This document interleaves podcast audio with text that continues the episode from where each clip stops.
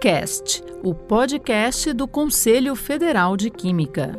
Olá, eu sou Talita Viana e está começando mais um KimCast. E o tema de hoje será o KimTech, um projeto de atualização contínua direcionado aos profissionais da química da área técnica.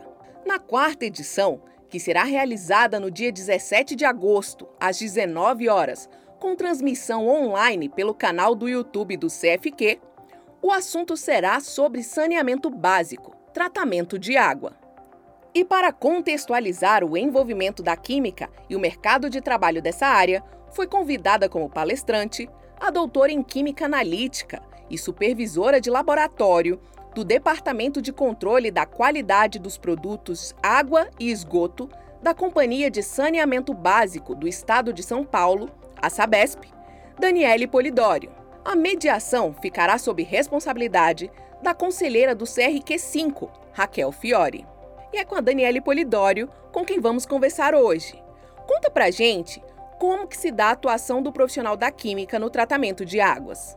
O profissional de química no tratamento de águas, o laboratório de controle do processo é o coração do tratamento de água, né? É de lá que saem os dados de monitoramento para otimizar o processo, para você controlar o nível de qualidade da água que sai do teu processo.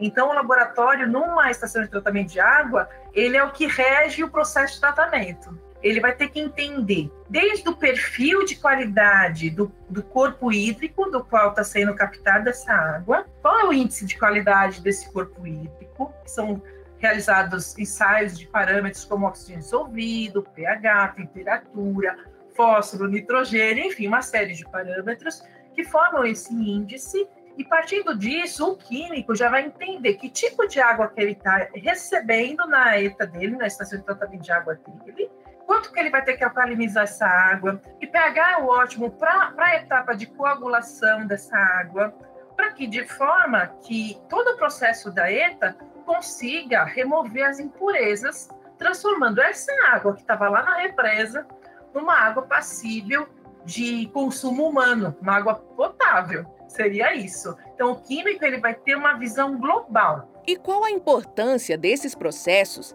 e de que forma que isso se reflete na sociedade? Olha, a água potável ela está diretamente ligada à saúde pública. Então você tem lá o corpo hídrico, a represa, que tem os seres vivos lá dentro, que é, eu falo que o corpo hídrico é um órgão vivo. E você vai estar lá o fitoplâncton, o zooplâncton, todos os peixes, todo mundo que vive ali, né? E aí essa e vai formar uma água uma certa característica que vai entrar no teu processo de tratamento e o teu processo tem que garantir o quê? Que todos os parâmetros de potabilidade da água estabelecidos pelo Ministério da Saúde estarão dentro dos padrões exigidos por lei. Daniele, qual a importância de um evento como o Quintec para os profissionais da química? Ele traz uma, uma visibilidade, uma. De repente, a pessoa que está ali, que, que deseja entrar na parte, atuar na parte de meio ambiente, saneamento é um, é um setor assim que realmente vale a pena. Né? A questão de saúde pública, a questão de é, melhoria de condição, de condição ambiental, melhoria dos corpos hídricos, né? toda a ação que né, a gente está vendo do Rio Pinheiros, a descontaminação, como isso trouxe vida para a região, né? os peixes voltaram. É, isso tudo é, melhora muito a qualidade de vida do cidadão mesmo quanta informação boa! Agradeço a participação da doutora. Tenho certeza que você não vai querer perder essa edição do Quintec. Não se esqueça, dia 17 de agosto, às 19 horas, no YouTube do CFQ. E se você quiser saber mais sobre a química e acompanhar as outras edições do Quintec, acesse o site www.cfq.org.br e siga o nosso perfil nas redes. É o arroba que você encontra no Instagram, Facebook, LinkedIn e Twitter. Muito obrigada e até a próxima!